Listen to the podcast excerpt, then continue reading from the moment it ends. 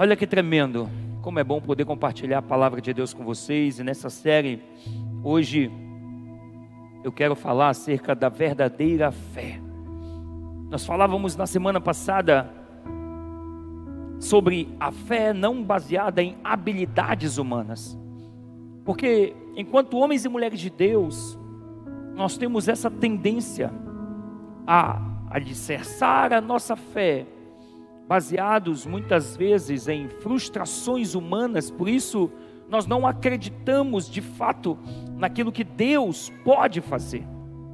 Por isso, falar de fé, respaldando e respaldado pela palavra de Deus, que é a palavra da fé, é tremendo e nos edifica. Eu começo sempre falando desse texto, está lá em Efésios, no capítulo 3, no verso 9 e 10, que diz: A minha tarefa é tornar público tudo isso, é contar o que Deus, o Criador de todas as coisas, tem feito nos bastidores, por meio de gente que segue Jesus como vocês, reunida nas igrejas. É o extraordinário plano de Deus que está se tornando conhecido e comentado até mesmo entre os anjos. Diga aleluia. Irmãos, que é esse plano extraordinário? Nós temos sempre falado, e eu faço questão de repetir todo culto isso de domingo, exatamente para que isso fique no teu coração. A palavra extraordinário, ela tem uma definição que é excepcional, que excede a medida comum. Alguns sinônimos dessa palavra incluem notável, impressionante e inimaginável. Alguns antônimos dessa palavra é comum, normal e usual. E eu sempre digo aqui, o oposto de extraordinário é comum. O oposto de extraordinário é normal. E hoje eu quero te dizer isso, deixar isso muito claro para você. Deus não te chamou para viver uma vida normal. Ele te chamou aqui para que você viva uma vida extraordinária. E quem aqui acredita que pode viver uma vida extraordinária, diga glória a Deus. Deus não apenas quer que nós vivamos essa vida extraordinária, mas Ele se agrada com isso.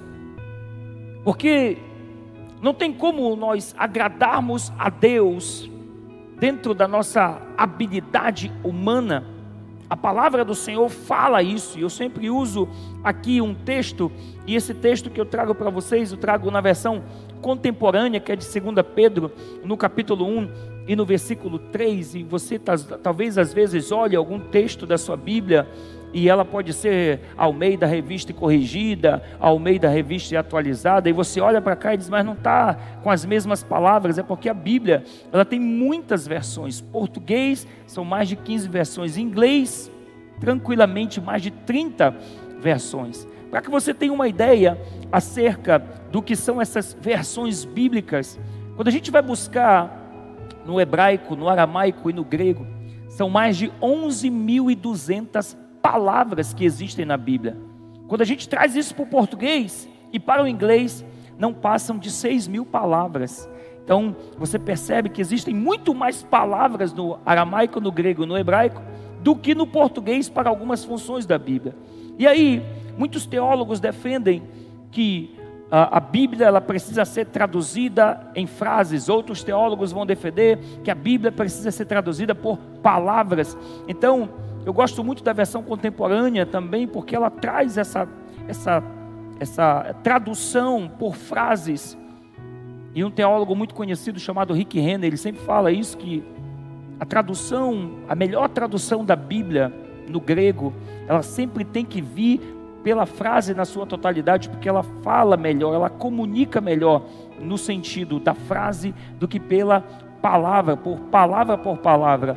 É por isso que você sempre vai ver versões diferentes da Bíblia sendo trazidas aqui, porque existem versões que ficam e se encaixam melhor com aquilo que nós estamos falando. Então, nessa versão contemporânea, a Bíblia fala para mim e para você: o poder de Deus tem nos dado tudo aquilo que nós precisamos para viver uma vida que agrada a Ele. Quantos acreditam nisso? É esse poder que nós temos. Nós temos aprendido isso todos os domingos. Esse poder se chama graça, diga graça. Deus nos deu tudo aquilo que precisamos para viver uma vida extraordinária. E tudo isso nos foi dado pelo poder da graça. Por quê? Porque a graça é a capacitação divina, Hermes, para nós recebermos tudo aquilo que Deus tem para nos dar, recebermos a vida extraordinária que a Bíblia fala ao nosso respeito. Porém, nós temos aprendido também que a graça, ela só pode ser acessada através da fé. A única maneira de nós acessarmos o poder da graça não é sermos bonitos, não é falarmos bonito, não é sermos isso, aquilo ou aquilo outro. A única forma de acessarmos a graça é através da fé. Olha o que a Bíblia fala lá em Romanos, no capítulo 5, no versículo 2, a Bíblia diz assim: através dele, pela fé, nós podemos entrar pela graça, diga graça Através dele, pela fé, nós podemos entrar na graça de Deus, na qual agora nós nos encontramos. Quantos estão na graça aí? Diga aleluia. O ponto é que às vezes nós somos instruídos a achar que graça é uma coisa ruim. Como é que você está, irmão? Estou na fé. Como é que tu está? Ixi, eu estou pela graça. Parece que graça é algo ruim. Satanás sabe o que é a graça, e a intenção de Satanás é literalmente arrancar esse poder sobrenatural que nós temos direito a viver. Você, crente do avivamento, tem direito a viver uma vida extraordinária em Deus, diga aleluia. E nós temos aprendido isso aqui, culto após culto. Porque não vivemos a vida extraordinária? Porque não nos conectamos. Olha que coisa poderosa. Lá em Romanos 1, 17, a Bíblia está dizendo: Pois o Evangelho mostra como é que Deus nos aceita. É por meio da fé, do começo ao fim. Como dizem as Escrituras: viverá aquele que por meio da fé é aceito por Deus. Quantos são aceitos por Deus aqui? Diga glória a Jesus. Hebreus 10, verso 38, complementa essa palavra dizendo: O meu justo vai viver pela fé, e se ele se afastar dessa fé, eu não vou me agradar dele. Queridos, a fé é o fundamento. Você só agrada a Deus pela fé. Você se aproxima dele pela fé porque aqueles que dele se aproximam é necessário que acredite que ele existe e que ele é galardoador de todos aqueles que o buscam. Esse é o Deus que nós servimos. E Satanás sabe disso e nos atrapalha de nós vivermos as mais ricas e poderosas experiências que nós só podemos alcançar através da fé. O pastor John Bevere tem um livro chamado Extraordinário, que é a base dessa série que nós estamos estudando. Ele fala de um sonho que ele teve, de uma experiência.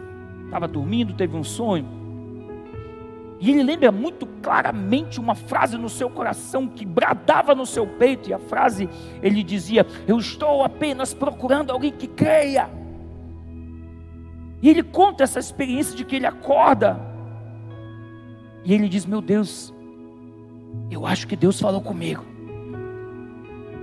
Ele acorda e ele diz que ele nunca na vida ele esqueceu aquilo, o tempo todo aquela frase na cabeça dele, o tempo todo, eu estou apenas procurando alguém que creia, eu estou apenas procurando alguém que creia. Sabe quando você sonha com algo e aquilo fica ali na tua cabeça, parece que não completa, não completa o que, que você sonhou, e de repente ele diz que parece que recebeu assim um, um choque, diz, eu entendi.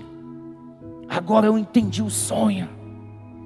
Deus falava com ele e bradava a ele de que Deus estava atrás de pessoas que acreditassem nele.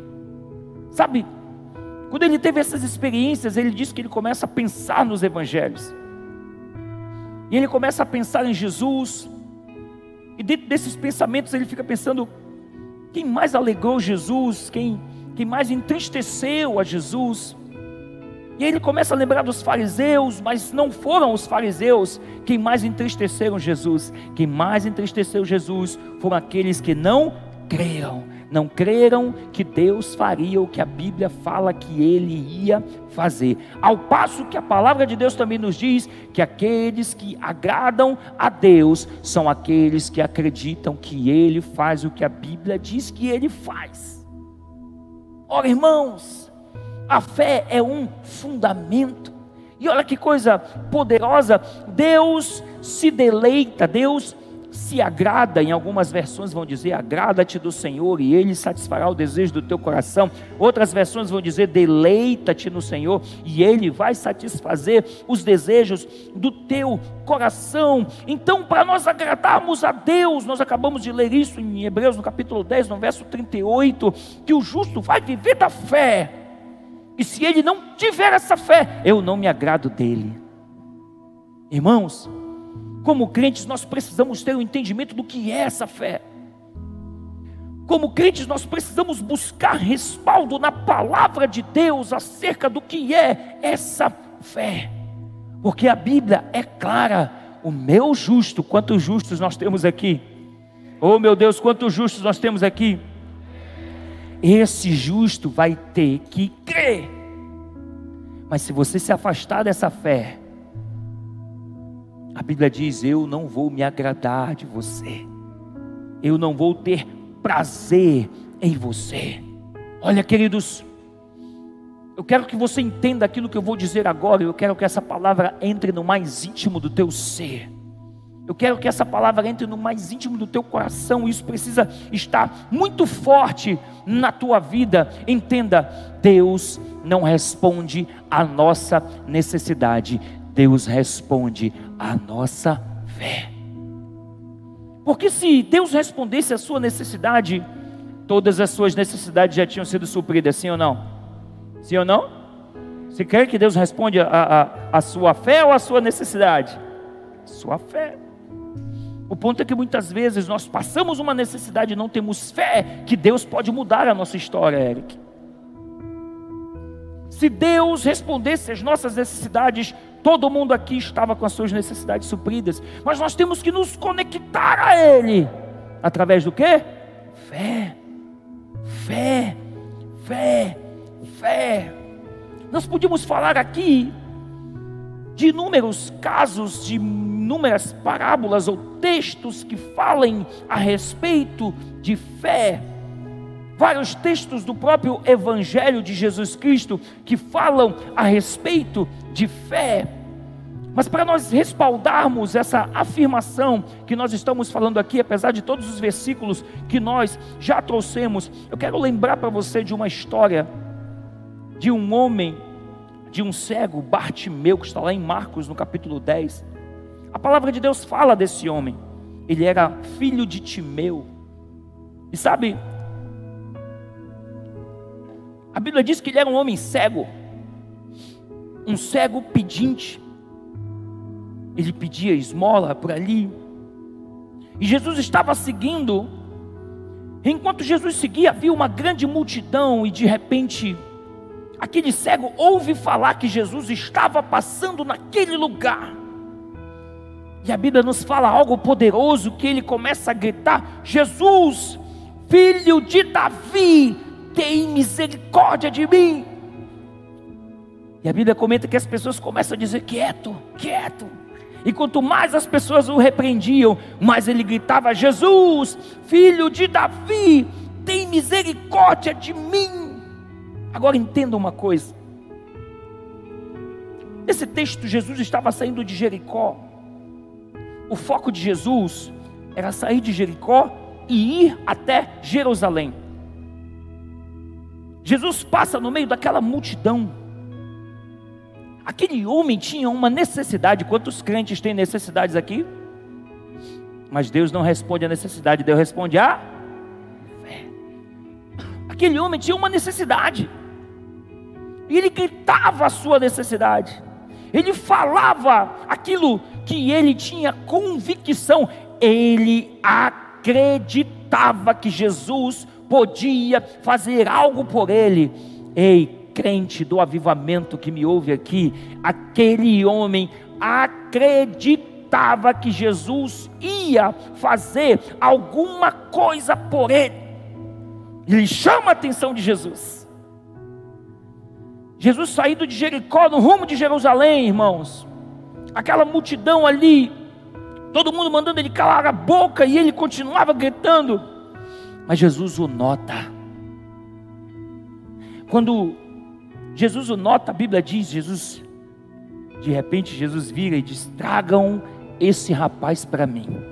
Ele conseguiu chamar a atenção de Jesus. Agora, preste atenção uma multidão ali ao redor de Jesus. Jesus não tinha a missão de curar aquele rapaz. Jesus não foi para aquele lugar para curar aquele rapaz. Jesus estava passando de Jericó no rumo de Jerusalém e aquele rapaz começa a gritar. E aí Jesus estragam ele aqui. E a Bíblia fala que Bartimeu é trazido e Jesus olha para ele, irmãos, aquele homem era cego. Quantos aqui reconhecem um cego? Todo mundo reconhece um cego, sim ou não? Agora, olha o mais interessante. Jesus sabia ou não sabia a necessidade daquele homem? Sim ou não? Jesus sabia. E eu quero te dizer, Jesus sabe a tua necessidade. Porém, ele manda chamar, a Bíblia diz: manda chamá-lo aqui. Chega o bendito do cego. Jesus faz uma perguntinha para ele: O que você quer que eu te faça? Olha só. Jesus conhecia a necessidade desse rapaz. O cara estava gritando feito louco, humilhado, todo mundo mandando ele calar a boca. Mas Jesus sabia a necessidade daquele rapaz. Ora, Jesus olha para ele, vê que ele é cego e Jesus faz uma pergunta que para muitos aqui pode soar como um insulto: O que você quer que eu te faça? Agora imagina aquele homem passando por toda aquela humilhação, aquele Jesus que ele lutou tanto para se aproximar, agora chega perto dele e diga: O que, que tu quer? Muitos aqui dizem: Você não está vendo que eu estou cego? Mas Jesus faz aquela pergunta aquele homem, escuta isso, por favor. Porque parece um absurdo. Parece que quando Jesus faz essa pergunta àquele homem, Jesus está insultando aquele homem. Não, não, não. Jesus não estava insultando ninguém. O que Jesus queria era que aquele rapaz falasse o que estava cheio no coração dele. Expressa, meu filho, o que você quer que eu te faça? Expressa o que está dentro do teu coração. Coloca para fora o que está cheio, o teu coração. Agora imagina a grande oportunidade que esse homem teve. Ele poderia dizer assim, rapaz, ser curado dessa cegueira é muita coisa, né? Jesus faz uma coisa, só cura, só cura essa minha dor na perna que já está bom demais. Porque talvez ser curado de cegueira é muita coisa para Jesus fazer. Jesus tinha curado ele da dor na perna, sim ou não? O que ele pedisse, Jesus ia fazer. Mas olha algo poderoso que a palavra de Deus nos diz, lá em Marcos, no capítulo 10, no verso 51, vamos ler juntos. A Bíblia diz assim: O que é que você quer que eu te faça? perguntou Jesus. Mestre, eu quero ver de novo, respondeu ele. Ele poderia estar dizendo, rapaz, o que eu tenho para pedir é muito grande. Só faz aqui, esse negocinho aqui para mim tá bom demais. Rapaz, eu estou cego, mas sabe, se tu arrumar um Bolsa Família para minha família, já está já tá muito bom. Eu não consigo, isso aqui é muito difícil, mas se tu somente fizer aquilo ali, já está bom demais, Jesus. O que ele pedisse, o que estivesse no seu coração, a fé que ele expressasse, era o que iria se manifestar. Mas escuta, o texto continua. Jesus respondeu: Vá, você está curado, porque você teve? Porque você teve? Afirmou Jesus. Jesus afirma aquele homem. Agora, Jesus chama ele e diz: O que que tu quer? Jesus olhando que ele era cego, não era para insultá-lo, era para que ele expressasse a fé que estava dentro do coração dele. Quando ele expressa, Jesus disse: Você teve fé.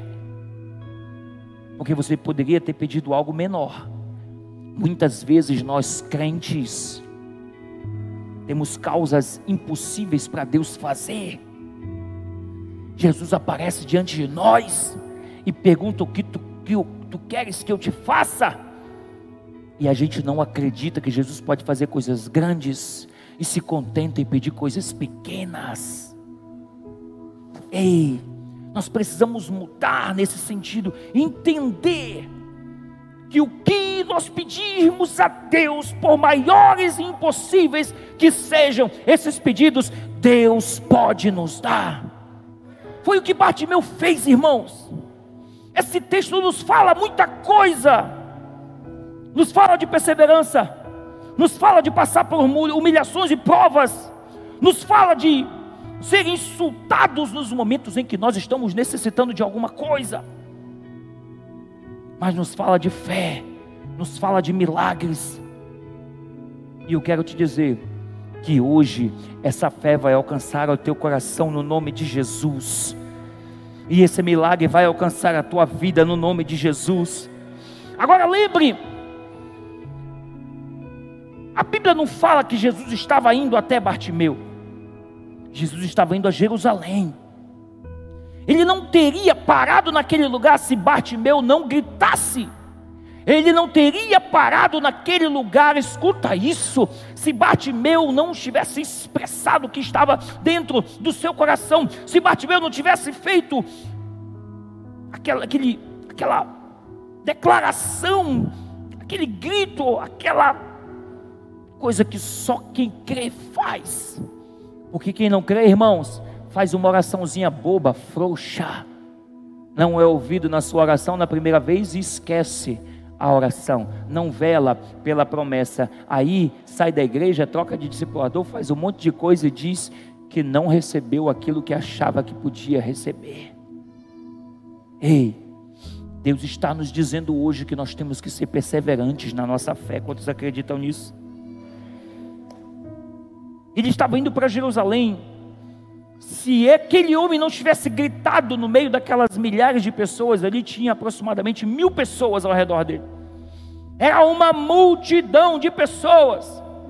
Mas escute, nenhuma daquelas pessoas gritaram a sua fé como Bartimeu gritou. Hoje nós temos aqui centenas de pessoas, mas eu pergunto: quantos aqui vão gritar a sua fé? Para que Deus faça algo na tua vida. Aquele homem gritou a sua fé. E por ele ter gritado a sua fé, ele chamou a atenção de Jesus. Às vezes, nós precisamos ousar na nossa fé, para que nós venhamos ser, cham, conseguir chamar a atenção de Jesus, para o nível de fé que nós temos, sabe? Muitas vezes, irmãos, nós, nós não somos específicos com Deus, nós precisamos entender e aprender. Deus não atende necessidades, Deus atende fé. E às vezes nós somos muito rasos no nosso pedido. Você imagina, Bartimeu diante de Jesus, e muitas vezes alguns cantores nos ensinam isso por aí. Você só precisa estar na presença dele, ou você só precisa que ele esteja na sua frente, nada mais. Ora, irmãos, eu nunca vi um versículo bíblico que diz que Jesus apareceu na frente de alguém e algo aconteceu. Jesus aparecia na frente de alguém, a pessoa expressava a sua fé e algo acontecia. Amém? Você está entendendo como algumas coisas vão deturpando a nossa fé? Você só precisa que Jesus esteja aí. Só que Jesus apareça na sua frente. Ora, nós temos que ter fé. E muitas vezes nós temos oportunidades de vivermos grandes milagres de Deus na nossa vida. E o que, que a gente faz? A única coisa que a gente pede, não, não, eu apenas quero receber mais de ti. Não, Pai, eu só quero mais de ti. A única coisa que eu quero é mais de ti. Ora, irmãos, você imagina se Bartimeu estivesse na frente de Jesus, Jesus aparece na frente dele e diz: O que tu queres que eu te faça? Só quero mais de ti ele foi específico no seu pedido, ele disse aquilo que ele precisava. Ei, talvez você não esteja recebendo aquilo que você quer viver na sua vida, porque você está pedindo mal. Tiago fala isso. Você não está sendo específico no seu pedido. Sabe, queridos? Por mais faminto que você esteja, se você não for específico naquilo que você pede para o teu Jesus, você pode ficar sem receber o seu milagre, mas Ele sabe o que está no meu coração. Ora, Deus não atende necessidade, Deus atende a tua fé. É por isso que nós precisamos ter esse entendimento de buscar ser específico com Deus naquilo que a gente quer, irmãos. Por quê? Porque Deus quer que nós sejamos específicos na nossa fé e não genéricos. Eu sei, querer mais de Deus não, é, não tem nada de errado nisso. Querer é, conhecer a Deus de maneira profunda não tem nada de errado nisso, mas eu preciso te dizer uma coisa no que diz respeito à fé o que nós dissermos para Jesus, olha agora para a imagem de Bartimeu, aquele cego olhando ali de frente com Jesus, Jesus olhando para ele, e ele foi específico com Jesus: Eu quero voltar a enxergar. Nós precisamos ser mais específicos com Jesus, irmãos. Nós precisamos declarar, confessar para Ele aquilo que nós precisamos. A palavra de Deus também fala de uma mulher que ela tinha uma doença, uma hemorragia já há 12 anos no seu corpo. Imagina tudo que aquela mulher sofreu em 12 anos. Imagina aquela mulher gastando o seu dinheiro, as suas habilidades humanas com médicos e nada acontecia. Aquela mulher já não tinha forças. Ela sabia que Jesus estava passando, a multidão se aglomerando. E ela, imagino que andando ali, ajoelhada, tocando na perna dos outros, engatinhando por ali, poeira no chão, o povo andando e aquela mulher sofrendo, pensando: meu Deus, se eu apenas tocar na barra da veste desse homem, eu posso ser curada. Agora entenda, ela fala isso pela sua fé, mas ela falou, a Bíblia diz que ela disse: se tão somente eu tocar na orla do seu manto, a cura pode se manifestar sobre a minha vida. Agora, nos chama a atenção mais uma coisa: Jesus estava passando pelas redondezas, aquela mulher consegue, engatinhando ali, passando pela perna de todo mundo, ela consegue tocar na orla no manto de Jesus, ou seja, ela já estava abaixada. Ela não estava de pé quando tocou, ela estava no chão. Talvez você está aqui, está tal qual essa mulher no chão, já não tem força sequer para chamar a atenção de Jesus de pé, para que ele possa olhar você. Mas essa mulher quis e viu essa oportunidade de somente agarrar na ponta do manto de Jesus que ia passando. E a Bíblia diz que quando ela toca, Jesus sente. E ele fala algo, algo me tocou. Imagina os discípulos ali naquela loucura. Ei, chefe, você está doido? Está todo mundo aqui te apertando e você está perguntando quem é que te tocou.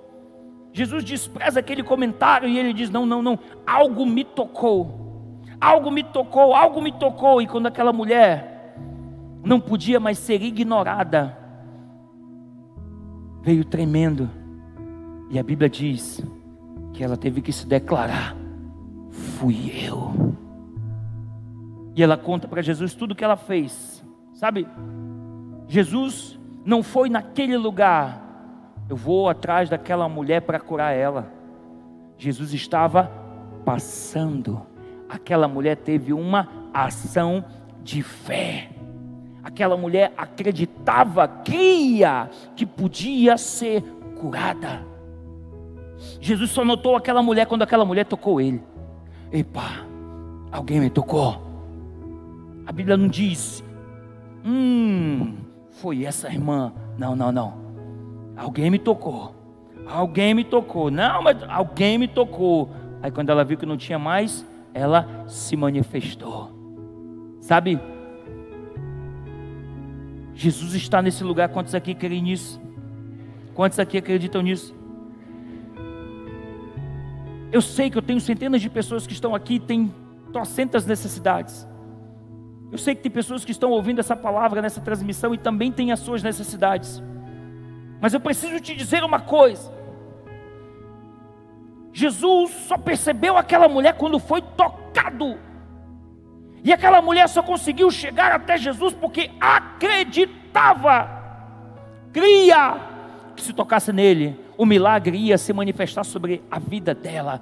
Muitos de nós não estamos vivendo as experiências extraordinárias que a Bíblia tem para nós, porque não estamos crendo que Jesus pode operar milagres poderosos na nossa vida. Olha o que diz o texto no versículo 33 e 34. Então, a mulher, sabendo o que lhe havia acontecido, atirou-se aos pés dele tremendo de medo, e lhe contou tudo.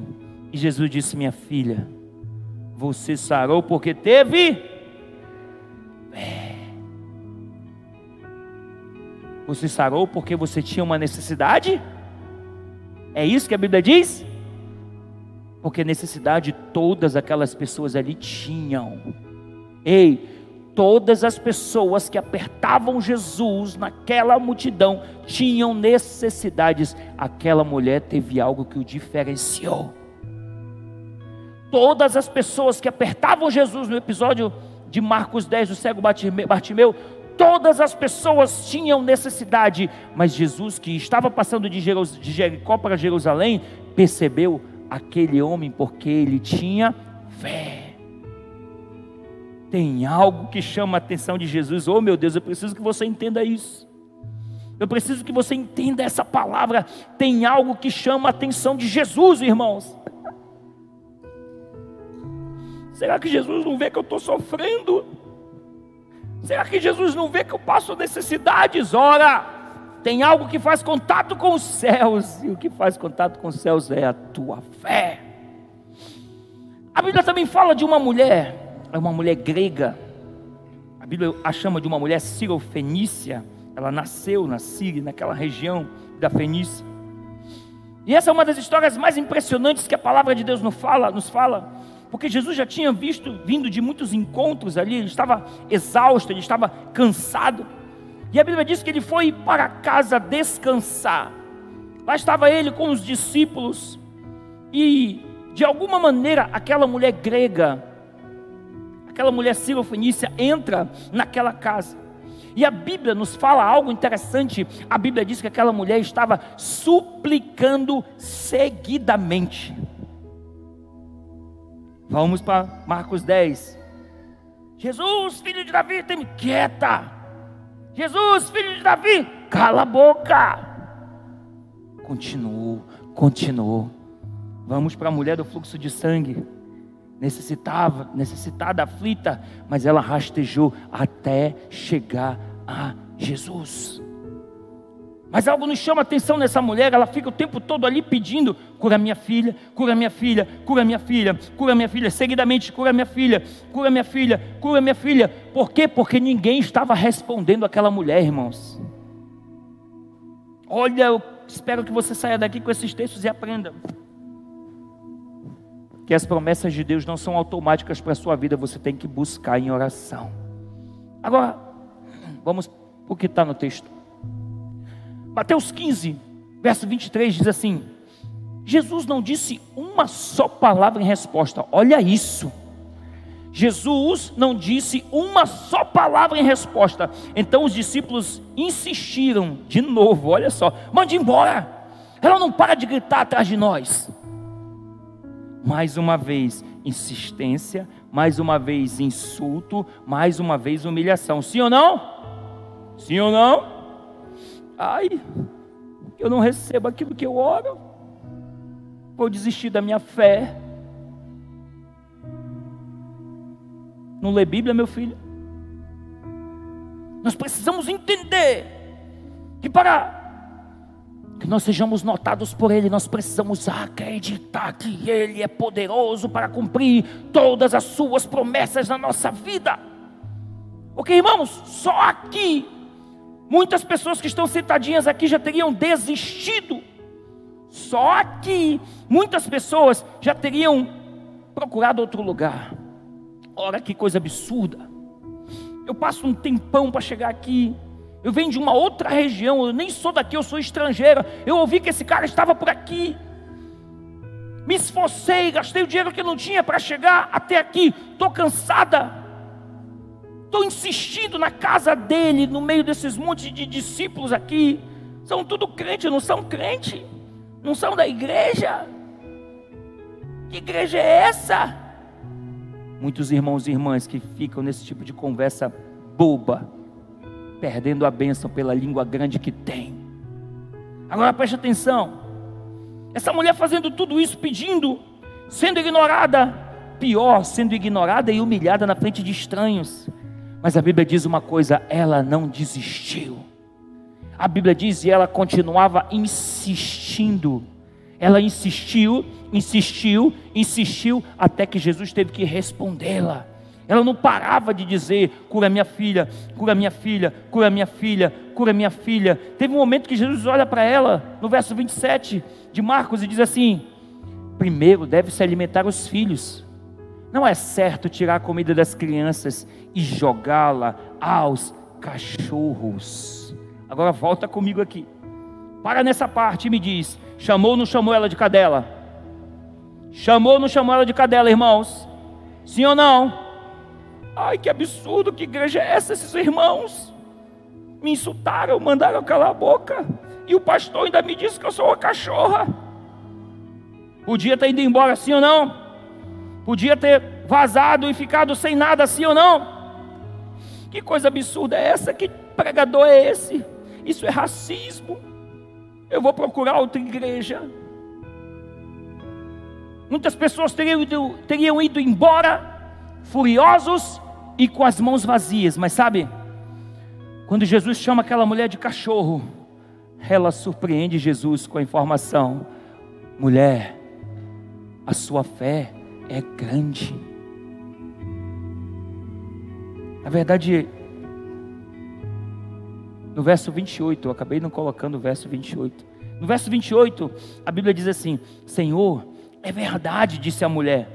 No entanto, até os cachorros debaixo da mesa comem das migalhas dos filhos. Jesus olha, imagino que Jesus sorri e diz: Essa mulher está determinada. Se ela não tivesse fé, ela não teria chegado lá. Se ela não tivesse fé, ela não teria insistido para falar com Jesus. Se ela tivesse fé, quando os discípulos de Jesus mandaram ela embora calar a boca, ela teria ido embora e calado a boca. Se ela não tivesse fé, quando Jesus chamou de cachorra, aí é o cúmulo do absurdo. Mas ela permaneceu e disse: Até os cachorros comem da mesa que das migalhas que caem dos pratos do filho. Aí Jesus olha para ela e diz assim: mulher, a sua fé é grande. Olha que poderoso, seu pedido vai ser atendido. E no mesmo instante, diz a palavra, a filha dela foi curada. Agora, sabe de uma coisa poderosa?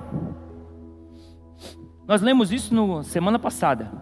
Semana passada, Pedro olha, Jesus olha para Pedro e diz: Homem de pouca fé, sim ou não? Jesus olha para os seus discípulos e diz: Vocês não têm fé.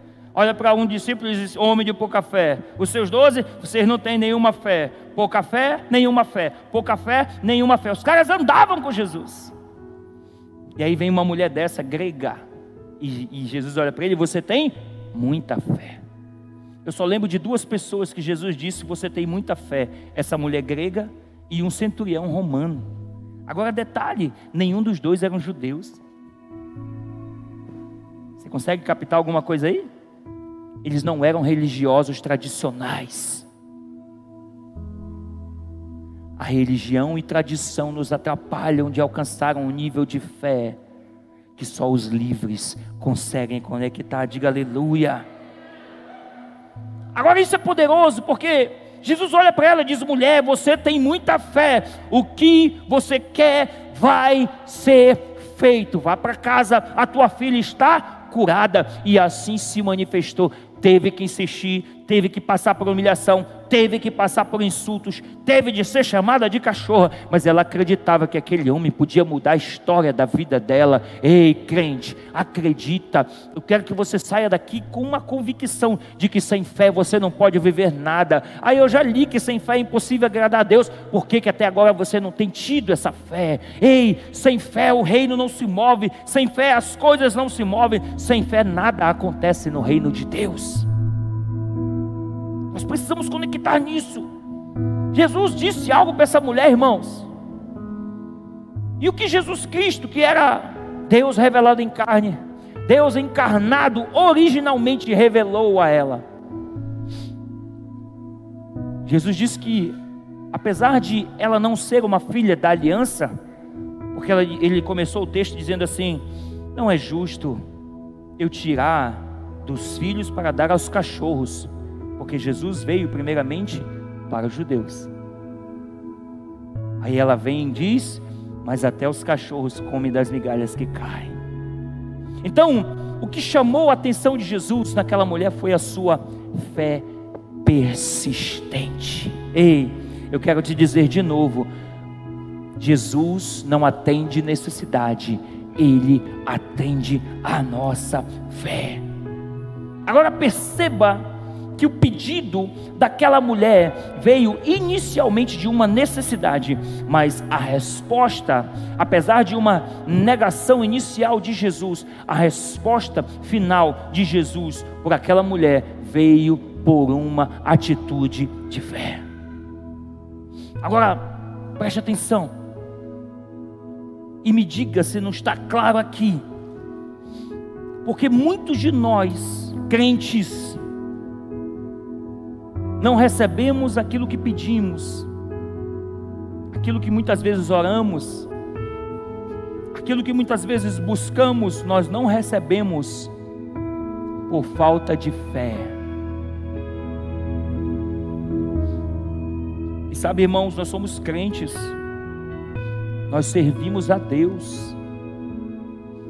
E aí talvez você pense, por que, que eu estou na igreja e minha vida continua do mesmo jeito? Falta de fé. Por que, que essa situação não muda na minha casa? Falta de fé. Jesus sabe que eu passo essa necessidade. Ele não atende necessidade, meu filho. Ele atende fé. Jesus sabe que eu preciso que o meu marido se converta. Ele sabe, minha filha. Aquela multidão que apertava ele ali, na mulher serofenícia, no cego Bartimeu e na mulher do fluxo de sangue, eles sabiam, eles apertavam porque tinham necessidade, mas ninguém chamou a atenção de Jesus, senão o cego porque tinha fé, senão a mulher porque tinha fé, senão a mulher grega porque tinha fé. Então ele não atende necessidade, ele atende fé. O poder de Deus já nos tem dado tudo aquilo que precisamos para viver uma vida que agrada a Ele. Mas como é que esse poder chamado graça pode ser acessado? Pela fé. Hebreus 10, 38, o meu justo viverá pela fé. E se ele não tiver fé, eu não vou ter prazer nele. Eu não vou me alegrar nele. O que que nos faz ter a alegria de Jesus na nossa direção? A nossa fé. Ora, queridos, tem algo interessante você já deve ter ouvido falar que o judeu prospera, né? Em qualquer lugar desse planeta o judeu prospera. Ele tem uma promessa e ele tem fé nessa promessa. Olha, irmãos, não tem uma geografia nessa terra que foi tão humilhada como os judeus. Eles conseguem se formar, dissipam eles. Eles conseguem se formar, dissipam eles. Eles conseguem se formar, dissipam eles. Mas onde eles estão, eles prosperam. Por quê? Fé. Nós precisamos entender essa chave, irmãos. Porque essa chave pode mudar nossa história. Deus pode suprir as nossas necessidades se nós crermos. Deus pode te dar um casamento próspero e abençoado se você crer. Deus pode salvar teu pai, teu filho, teu marido, tua esposa, se você crer. Deus pode restaurar a tua fé se você crer. Deus pode restaurar a tua vida espiritual, irmãos, se você crer. Deus pode mudar a história do teu amigo, Deus pode mudar a história do teu irmão, Deus pode mudar a história do teu cunhado, Deus pode mudar a história do teu filho, Deus pode fazer qualquer coisa, mas não me venha com essa história de que Deus conhece o que está no meu coração, porque Ele não atende necessidade, Ele atende fé. E hoje a minha oração nesse lugar, queridos, é para que você saia daqui com o nível de fé que você nunca teve. Porque se você acreditar na palavra que hoje nós pregamos, foram acho que 19 versículos. Se você acreditar na palavra que seu pastor falou, respaldado com 19 versículos, a sua vida não vai mais ser a mesma. Oh irmãos, mas eu tenho ido para a igreja há cinco meses e nada aconteceu. Você vir para a igreja não quer dizer nada. Porque tem gente que vem para a igreja aqui, quando sair, vai ver vídeo pornográfico. Quando sair por aquelas portas, vai mandar mensagem para a mulher que não é sua esposa, para o homem que não é seu marido. Vai ouvir as músicas que não prestam, que não louvam e nem agradam ao Senhor. Vão falar palavrões e os cambal que agrada a Deus é a fé. Você vem aqui é até um ato de fé. Para muitos é um ato religioso. Eu vou lá bater o cartão na igreja. Porque se eu não for meu discipulador vai me chamar atenção. Se diz eu estava no Facebook e algo me impressionou. Eu, eu nunca, nunca costumo chamar ou solicitar amizade de ninguém em nenhuma rede social. Normalmente eu inverso. E aí algumas pessoas vêm, eu vejo ah, de alguma igreja que eu fui pregar, alguma coisa assim, ou é discípulo, aí eu aceito. Vier com os peitos bugalhados, já não aceito nem, já mando embora já, porque esse negócio não rola. E aí teve um abençoado que eu vi o poste dele com uma cerveja na mão. Aí quando eu olho cerveja na mão, eu já, puxa vida, irmão, desviou, né? Eu tenho que tirar porque vai começar a falar, postar coisas que não, não são legais. Aí no outro, no outro story, estava no culto. Somente agradecer. É assim, né? O cara passa a vida no inferno e no domingo, somente agradecer. Ora, queridos, nós precisamos buscar viver uma vida que agrada a Deus. Quantos lembram domingo passado? Quantos estavam aqui domingo passado? Lembra do Rio da Graça? A gente só acessou uma só ligou a tubulação na, no perdão de pecados. Eu fui perdoado pela graça. Mas e, e o cano da santidade? E o cano do temor, Senhor? E o cano de uma vida que tem que agradar a Deus? E o cano do reinar em vida? E o cano da prosperidade você não está acessando? Porque você tem direito a tudo isso.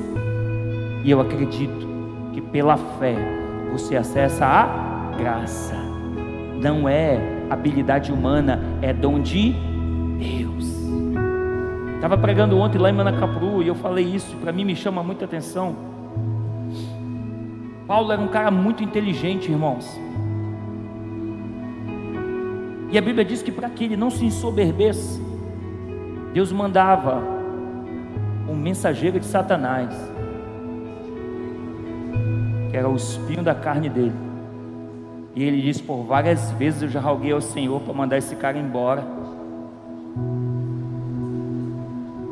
Deus dizia para ele o tempo todo: A minha graça te basta, porque o meu poder se aperfeiçoa na tua fraqueza. Às vezes Deus tem que mexer com a gente para que nós venhamos entender, Jordan, que é a graça dele que basta na nossa vida parece que está fraco, parece que está sendo humilhado, parece que está andando arrastado, estão te mandando calar a boca, estão dizendo que não vai dar certo, que não tem jeito. A minha graça te basta, mas eu estou tão fraco. É aí que o meu poder se aperfeiçoa na tua vida. Ora, irmãos, a nossa dependência é dEle. E hoje eu quero te dizer você acha que chegou no fundo do poço, é aí que o poder dele vai entrar em ação na tua vida. Se você acha que não tem mais o que fazer, é agora que ele começa a operar, porque o poder dele se aperfeiçoa quando você se julga fraco. A graça de Deus não é habilidade humana, é um dom gratuito de Deus. Quantos querem esse poder chamado graça? ele só pode ser acessado pela fé. A graça é o presente de Deus, a fé é você aceitar o presente. Quantos aceitam o presente? Fica de pé, por favor.